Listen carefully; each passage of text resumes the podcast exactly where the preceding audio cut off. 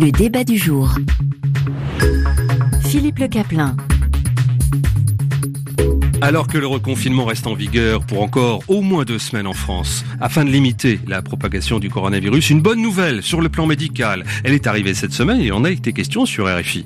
Deux laboratoires annoncent être en phase 3 de tests pour le vaccin contre le Covid-19, alors que le virus a fait près de 1 300 000 morts dans le monde, dont 40 000 en France. Il y a donc un espoir, mais encore beaucoup de questions. Ce vaccin miracle serait pour quand et pour sauver qui? Et puis, euh, qui serait partant pour se faire vacciner, sachant qu'en France, la vaccination générale ne remporte pas tous les suffrages. Serait-ce la lumière au bout du tunnel? C'est la question du débat du jour sur RFI. RFI. Bonsoir Franck Chauvin. Bonsoir. Professeur de santé publique à l'université de Saint-Étienne, président du Haut Conseil de la santé publique et membre du Conseil scientifique euh, qui euh, euh, qui accompagne l'exécutif, la présidence de la République dans ses différentes décisions. Bonsoir Pologne Londex. Bonsoir. Vous avez cofondé, vous, l'Observatoire de la transparence dans les politiques du médicament. Et nous sommes également avec Nathalie Coutinet. Bonsoir, madame. Bonsoir. Économiste de la santé, enseignante, chercheuse à l'université Sorbonne Nouvelle. Alors je voudrais tout d'abord qu'on soit précis. Les laboratoires américains Pfizer et allemands BioNTech qui se sont associés relancent donc les espoirs en faisant état d'un vaccin efficace à 90%. Je vais faire un petit point puis je vous demanderai de valider si je me suis trompé ou pas. Pour l'instant, si j'ai bien compris, le test a été fait sur 43 538 personnes. À la moitié d'entre eux, ils ont administré ces laboratoires leur vaccin. L'autre moitié, le groupe témoin, a reçu un placebo, c'est-à-dire un faux le tout sans que les volontaires sachent dans quel bras de l'expérience ils se trouvaient. Puis tous sont rentrés chez eux, les chercheurs ont alors attendu les contaminations, ceux qui ont déclaré le Covid. Le chiffre de 90% affiché signifie donc que les personnes vaccinées ont eu 90% de risque en moins d'attraper la maladie ou encore qu'ils ont été dix fois moins nombreux à euh, la contracter, cette maladie. C'est bien ça? C'est bien comme ça que ça s'est passé, hein, Franck Chauvin? Euh, oui, tout à fait. C'est euh, le développement classique d'un médicament qui, vous le savez, répond à un certain nombre de phases. Phase 1, phase 2, phase 3. La phase 3, c'est la dernière phase. C'est la phase où l'on teste l'efficacité et là, en l'occurrence, l'absence euh, d'infection par le SARS-CoV-2, c'est-à-dire une protection amenée par le vaccin. Alors, je précise le communiqué. Euh, résultat préliminaire d'un essai encore en cours en phase 3.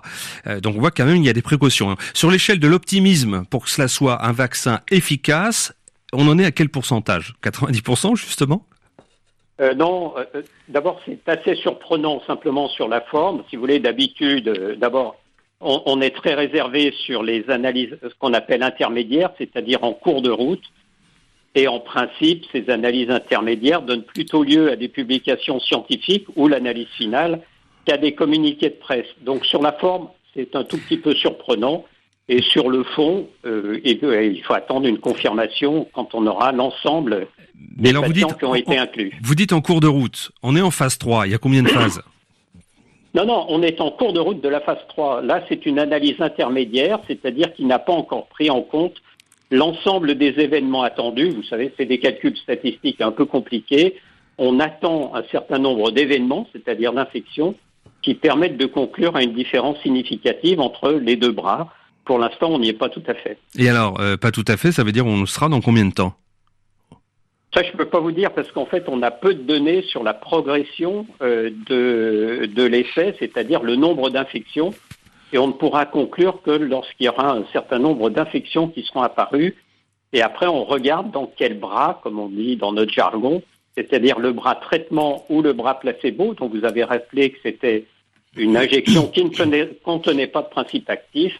Euh, donc on compare les deux bras et on regarde le taux d'événement dans chacun des bras. Vous y faisiez euh, allusion, Pfizer a dévoilé cette étude via un communiqué de presse et non par la publication d'un article dans une revue scientifique.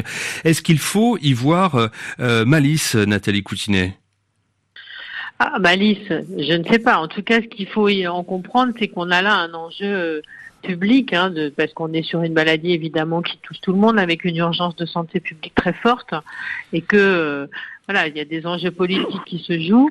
Il y a aussi des enjeux financiers. Hein. L'action de, Pfizer a fortement augmenté à la suite de cette annonce. Euh, tout, le monde est dans l'urgence de ce vaccin et effectivement, euh, rien n'est. On peut dire que tout est hors norme avec ce vaccin. À la fois la taille des, des, financements, la taille des équipes de recherche, la collaboration qu'il y a eu au départ. Donc on est complètement dans un processus inhabituel. Et finalement, on continue avec des, des annonces qui sont effectivement pas euh, pas régulières, c'est-à-dire qu'elles ne, ne, sont pas annoncées dans des revues scientifiques comme c'est l'usage. Mmh. Mais c'est aussi l'urgence de la situation qui sans doute euh, euh, vaut cette voilà, cette publication un petit peu hors norme. Pauline Londex, vous serez d'accord avec le fait qu'il faut, qu'il convient de rester prudent, car en général, il faut des années finalement pour inventer un vaccin, alors que là, ça ne fait que quelques mois. Oui, oui, absolument. Il faut être prudent. Il faut être prudent pour euh, les raisons qui ont été rappelées euh, là à l'instant par euh, par les invités et vous, notamment parce que derrière les 90% d'efficacité, on ne sait, en fait, on ne sait pas ce que ce que couvrent précisément ces 90% d'efficacité.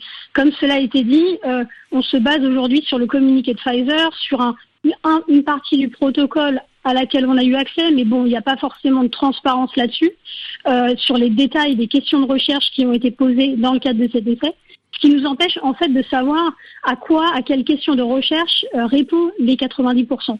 Parce qu'il y a une différence entre un vaccin qui réduirait les formes graves euh, de la maladie et un vaccin qui empêcherait la transmission de la maladie. Parce que, euh, bien entendu, euh, réduire les formes graves de la maladie, c'est tout à fait souhaitable et essentiel, mais c'est pas la même chose que empêcher la transmission qui aurait un impact populationnel, l'impact populationnel dont on a besoin pour sortir des phases de confinement, reconfinement, déconfinement, etc. Donc je pense que ça, c'est un aspect absolument essentiel de bien comprendre ici que l'efficacité d'un vaccin, ce n'est pas binaire, ce n'est pas ça marche oui ou non, c'est plus compliqué. Et par ailleurs, euh, il faut parler pas non pas uniquement d'un seul vaccin, mais d'une palette de vaccins, c'est-à-dire euh, plusieurs vaccins pour différents usages, différents types de populations, différentes, euh, différents usages. Et un, un vaccin efficace, c'est un vaccin qui ne présente pas trop d'effets indésirables, professeur Chauvin. C'est ça qu'il faut surveiller, surveiller quels, quels effets secondaires potentiels pourrait avoir le vaccin de Pfizer et de Biotech. C'est ça qui reste à étudier?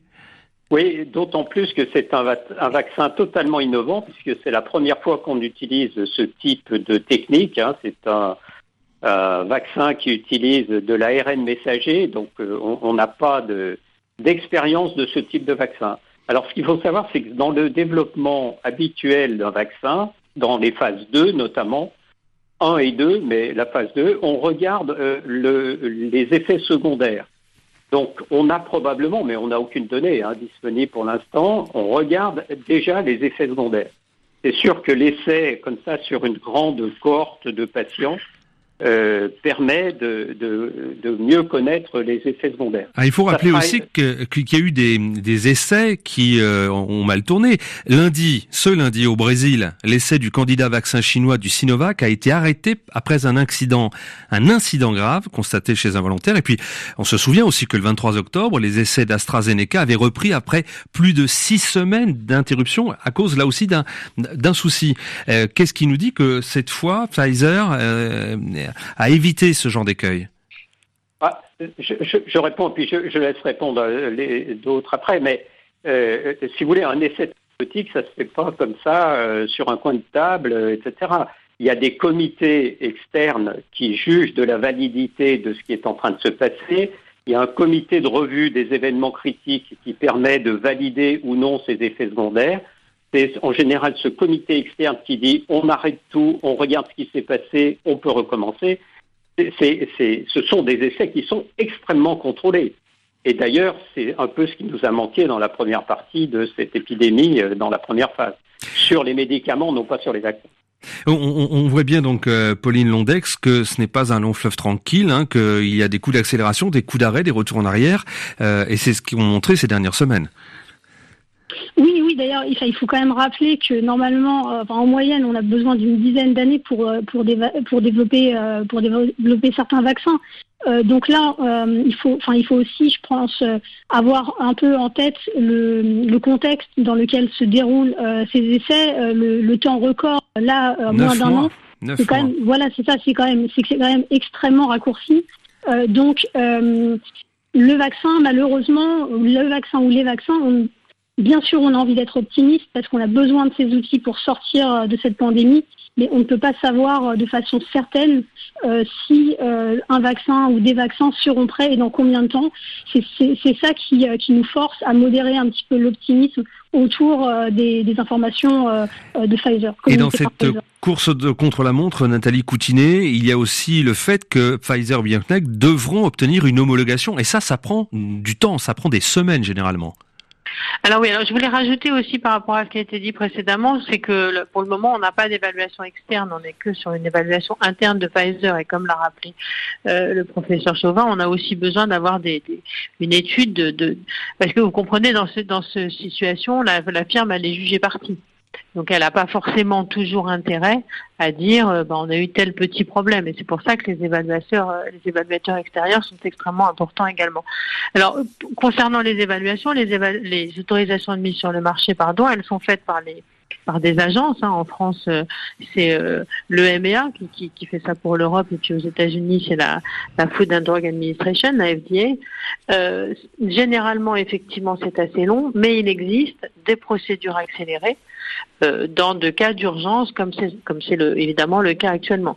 Donc on peut imaginer euh, de manière très vraisemblable que les, les principales agences d'évaluation et d'autorisation de, mise sur le marché euh, utiliseront bien sûr ces procédures accélérées, mais néanmoins, il faut effectivement un certain temps pour que, comme je le disais, les évaluateurs extérieurs prennent connaissance des résultats des, tests et, euh, et, puissent se prononcer euh, de manière indépendante, en tout cas le plus la plus indépendante possible. C'est pas toujours totalement indépendant, mais en tout cas euh, de manière la plus indépendante possible. Ça veut dire que vous ne vous n'y croyez pas quand les laboratoires déclarent qu'elles vont fournir jusqu'à 50 millions de doses de vaccins d'ici à la fin de l'année, c'est-à-dire dans le mois et demi qui vient, et après jusqu'à 1 milliard 300 000 doses pour, euh, pour l'année prochaine Franck Chauvin bah, ou, ou, Pauline Langlais, Nathalie Coudier qui veut répondre C'est la question de la production, si je peux me permettre. C'est la question. Euh, euh, Pfizer a dit que le laboratoire était en mesure de produire ces, ces quantités-là. après, la question de savoir quand ce sera administré, ça pourra être, être plus tard en fonction de, comme l'a rappelé Nathalie Coutinet, en fonction de, des autorisations émises par la, la FDA et par l'EMA en Europe. Vous écoutez le débat du jour euh, sur Radio France Internationale. Le débat du jour. Philippe Le Caplin. Des vaccins à produire, des vaccins à inoculer, et ça, c'est pas forcément la euh, une, une, paire de manches. C'est une autre paire de manches, si je puis me permettre. Et il y a difficulté de trouver donc ce vaccin, et bien évidemment ensuite d'engager des campagnes de vaccination à l'échelle de la planète. Il faut savoir que nous sommes 7 milliards 800 millions d'habitants euh, sur euh, sur la planète. Il va falloir adapter les usines, recruter du personnel, investir massivement pour produire le plus possible de, vaccins. Il va falloir que les compagnies aériennes, les spécialistes du transport express euh, soient sur le pied de guerre pour mettre en place les circuits d'acheminement des vaccins. Euh, L'IATA, qui regroupe les principales compagnies aériennes du monde, prévoit 8000 avions cargo pour apporter donc les, doses un peu partout dans dans le monde. Et puis bien sûr, en bout de chaîne, les pouvoirs publics réfléchissent à la stratégie locale de vaccination. Et la question se pose de savoir qui il faut vacciner. On va commencer par la France. La haute autorité de santé planche là-dessus depuis euh, plusieurs euh, plusieurs mois. Euh, et Franck Chauvin, vous vous êtes membre du Haut Conseil de la santé publique. Qu'est-ce que vous pouvez nous dire? Quels sont les choix qui ont été faits et qui seront annoncés si vous voulez, ça a été un peu rappelé tout à l'heure, mais face à une pandémie ou une épidémie comme celle-ci, on a le, la, difficulté qu'on a plusieurs objectifs à gérer en même temps.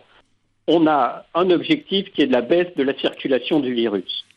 Et ça, ça nécessite une stratégie de vaccination dès lors qu'on a un vaccin et il est accepté par la population. Il reste à démontrer, parce qu'on a quand même des exemples cuisants récents euh, sur cette acceptabilité par la population. Mais dès lors que la population l'accepte, on peut avoir une stratégie particulière. On a un deuxième objectif qui est la protection des plus fragiles.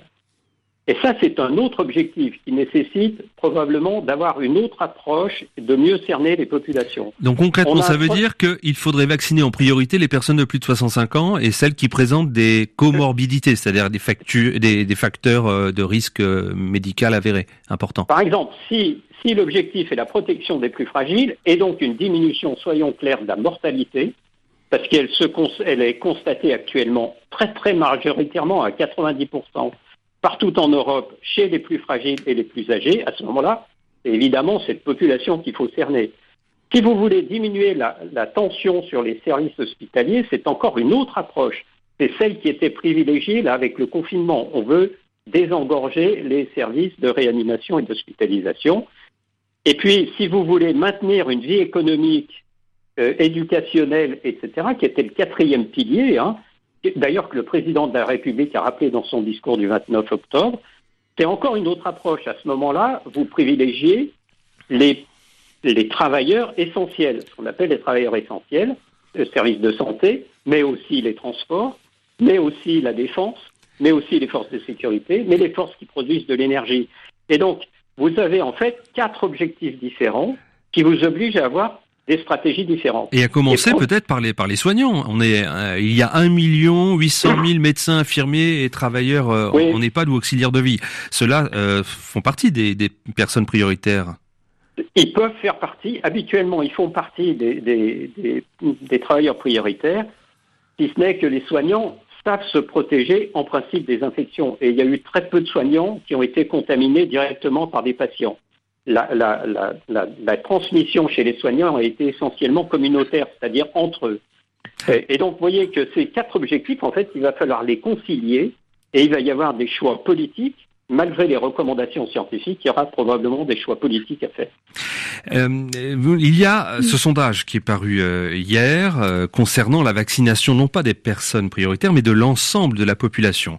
Eh bien l'inquiétude des Français à l'égard du Covid-19 remonte fortement depuis septembre. Hein, 85% se disent inquiets pour la situation sanitaire du pays. Là, là-dessus, il n'y a, a, rien d'étonnant, mais seulement un sur deux a l'intention de se faire vacciner contre le coronavirus. Qu'est-ce que vous en pensez? Euh, Nathalie Coutinet, vous qui êtes économiste de la santé ah, c'est difficile de, répondre, c'est plutôt les médecins. pourquoi les Français sont réticents? Comment vous voyez ça, vous? Les, Français sont effectivement relativement réticents au vaccin. C'est aussi lié au fait qu'il y a eu des, parfois il y a des scandales sanitaires, pas forcément sur les vaccins, mais il y en a eu que d'injecter un, un médicament dans, dans un, pardon, un, un, virus dans le corps, ça peut faire peur à certaines personnes. En tout état de cause, on peut dire c'est que l'acceptation du vaccin, elle dépend aussi de, la façon dont les individus perçoivent le sérieux euh, des tests, euh, des études euh, et de la façon dont les, les, les agences aussi vont donner les autorisations de mise sur le marché. C'est pour ça qu'il ne faut pas se précipiter et qu'il est important de laisser le temps à ces différentes agences d'étudier euh, d'étudier les, les, résultats des tests. Pauline Londex, euh, beaucoup gardent encore en tête l'exemple de l'hiver 2009-2010 où la campagne de vaccination contre la grippe H1N1 s'était faite dans des conditions d'extrême rapidité. Il y avait une soixantaine de cas de narcolepsie qui avaient été recensés, euh, ce qui n'est pas rien. Évidemment, ces effets indésirables ont marqué les esprits. Euh, Est-ce que c'est cela aujourd'hui qui euh, suscite la relance du débat, de la polémique sur l'opportunité ou pas de vacciner en général et de vacciner en particulier contre le Covid euh, je suis, complètement d'accord avec ce qui vient d'être dit par, euh, par Nathalie Coutinet sur, euh, sur les, ce qui peut, ce qui a pu entraîner les, les freins, on va dire, à l'adhésion vaccinale. Je pense qu'il peut, on a besoin de créer une adhésion, un contexte d'adhésion vaccinale, c'est-à-dire euh, en effet, il y a la question du sérieux, euh, du sérieux qui est perçu, et en effet, il y a la question euh, du sérieux, notamment des agences de régulation dans la revue des, des essais cliniques, etc. donc, il faut créer, en fait, c'est pour ça que la transparence est essentielle pour montrer ce sérieux et pour créer les conditions d'une adhésion vaccinale forte. je voudrais simplement revenir sur une question à la question de à qui on, on administre euh, en priorité le vaccin. Je pense que c'est une question centrale et c'est là où il y a un problème. Il faut bien comprendre que si on n'a pas, euh, s'il n'y a pas de transparence sur les protocoles de recherche aujourd'hui des essais en cours de développement, on ne peut pas vraiment répondre à cette question. C'est-à-dire que là, les résultats de Pfizer, euh, c'est des résultats préliminaires auxquels on n'a pas complètement accès, donc on ne sait pas à quelle question euh, de recherche ils répondent. Donc on ne sait pas si le vaccin va réduire euh, les formes sévères ou s'il va réduire au niveau populationnel. Par exemple, pour les formes sévères, on pourrait par exemple penser qu'il faudrait euh, euh, l'administrer en, privilégié aux personnes à risque, aux personnes dans les EHPAD, euh, aux personnes qui sont plus à risque. En revanche, un autre vaccin qui réduirait la transmission serait peut-être vous adapter au personnel soignant. Donc vous voyez qu'en fait, pour, même pour adapter la stratégie vaccinale, on a besoin de plus de transparence sur euh, le contenu des protocoles de recherche. Vous parlez d'adhésion euh, à la vaccination. Est-ce qu'il ne faut pas aller plus loin? Est-ce qu'il faut rendre le futur vaccin obligatoire? Votre avis, professeur Chauvin, qui est membre du conseil scientifique Oui, euh, alors je, m'exprime à, titre personnel, hein, bien sûr. Euh, si vous voulez, on, a l'expérience, par exemple, du, vaccin, vous le rappeliez tout à l'heure, de H1N1 2009. H1N1, c'est le virus de la grippe espagnole. La grippe espagnole, c'est 60 millions de morts euh, en quelques mois. Au sortir de la euh, Première Guerre mondiale. Première Guerre mondiale, la grippe espagnole, trois vagues successives, au total près de 60 millions de morts euh, estimés actuellement. Donc on ne peut pas dire que c'était une, ce qui arrivait en 2009 était une grippette comme certains ont pu le dire. Moyennant quoi l'adhésion a été très faible, 8,5% de la population qui accepte de se faire vacciner. Donc on voit que ce n'est pas tant la gravité qui va euh, forcément euh, entraîner l'adhésion de la population. Donc effectivement, comme ça a été très bien dit, il faut créer un processus d'adhésion. Mais pour cela, il faut que les règles soient extrêmement claires sur ce qu'on cherche à obtenir. Et pour l'instant, au vu des résultats qui sont disponibles, on n'a pas suffisamment de données pour le savoir. Donc il faudra beaucoup travailler là-dessus. Et pour répondre à votre question, l'obligation euh, n'a jamais emporté l'adhésion, hein, euh, évidemment. Alors, s'il y a une urgence telle qu'il faille euh, vacciner tout le monde, ce qui sera bien sûr impossible, il, est impensable qu'il y ait des vaccins disponibles dans quelques mois pour tout le monde, c'est impossible, eh bien, ça oblige comme on fait d'habitude, à identifier euh, des euh, populations prioritaires. Il faudra faire des choix alors que tout le monde s'y met. Il y a une véritable course au vaccin. Mercredi, soit deux jours après l'annonce de Pfizer Biotech, la Russie euh, a revendiqué un taux d'efficacité de 92% sur son propre vaccin, le Sputnik 5. Au Brésil, la reprise des essais cliniques du vaccin chinois Coronavac, suspendu lundi, donc après la mort d'un volontaire, a été autorisée. La reprise de ces euh, essais cliniques. En fait, tout le monde s'y met, où que ce soit dans, le monde. On comprend bien l'intérêt des États et des entreprises d'apparaître en sauveurs. Euh, tout ça, c'est effectivement de la santé, mais c'est également euh, de la politique, Nathalie Coutinet. Oui, bien sûr. Je voulais juste rajouter sur, la, question précédente, excusez-moi, sur la, vaccination, c'est que si, si c'était ce, ce, vaccin euh, Pfizer qui était finalement le vaccin, entre guillemets, il, doit être conservé à moins 72 degrés. Donc ça, va aussi compliquer hein, la politique de vaccination parce que c'est pas les médecins généralistes qui disposent ou même les pharmacies qui disposent nécessairement des, moyens pour euh, conserver ce vaccin à bonne température. Donc on n'est pas encore, je pense, c'est un peu prématuré de se dire on va tous être vaccinés euh, avec le vaccin Pfizer. Et avant cela, bien évidemment, un enjeu logistique considérable parce qu'il faudra des avions spécialisés, euh, des camions spécialisés, etc., etc. Euh, mais je reviens quand même à, ma question. Euh, il y a, il y a un véritable enjeu politique. C'est celui, le pays, le laboratoire qui s'érigera en sauveur du monde.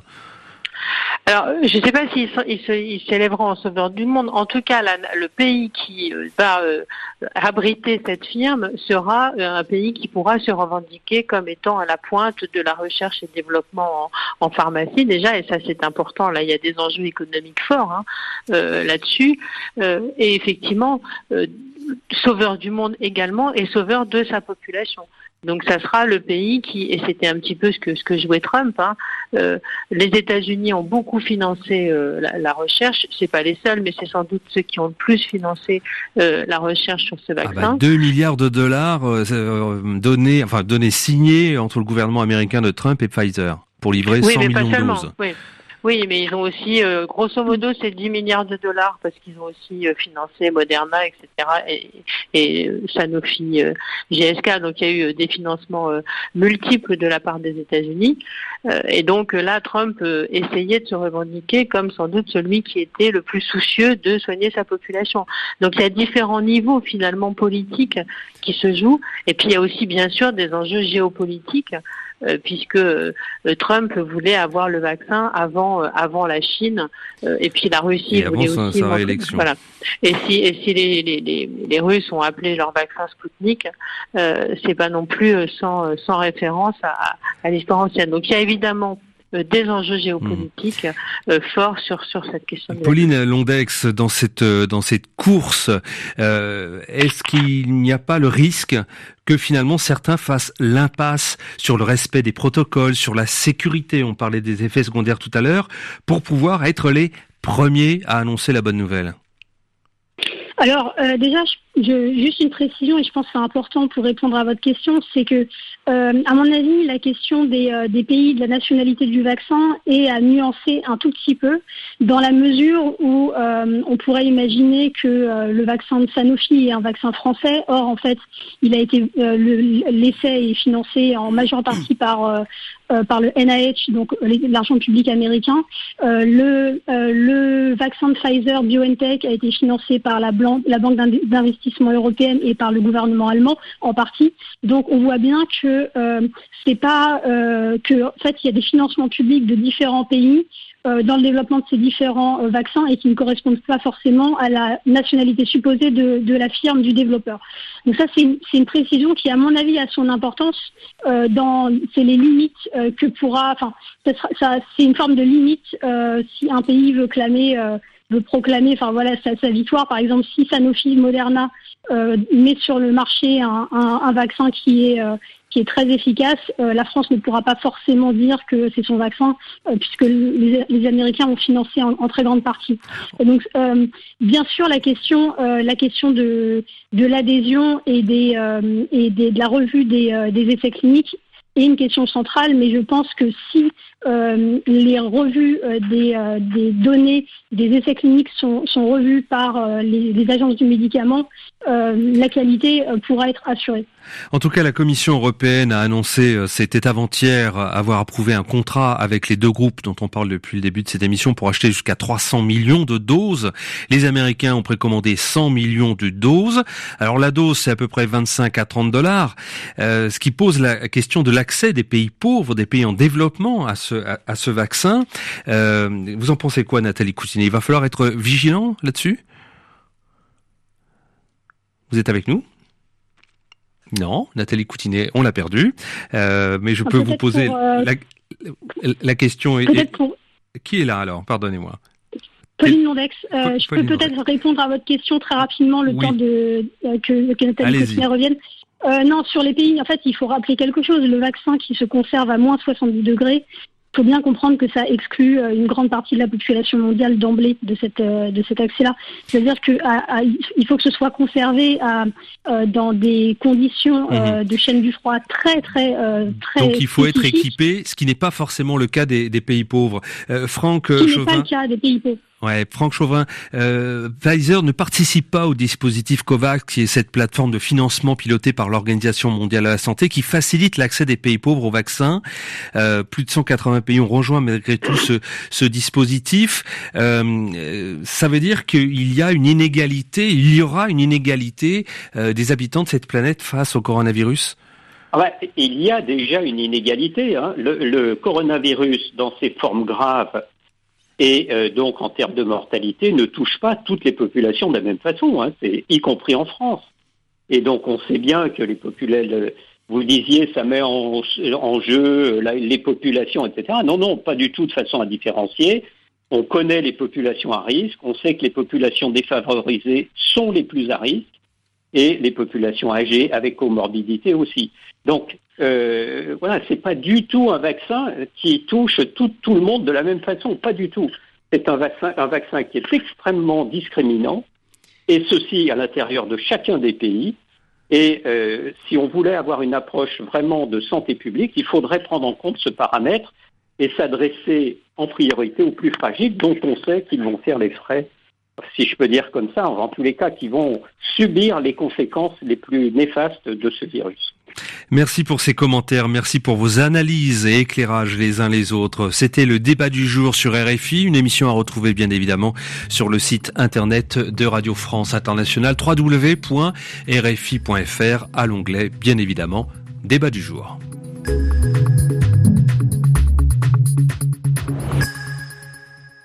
Envie d'une boisson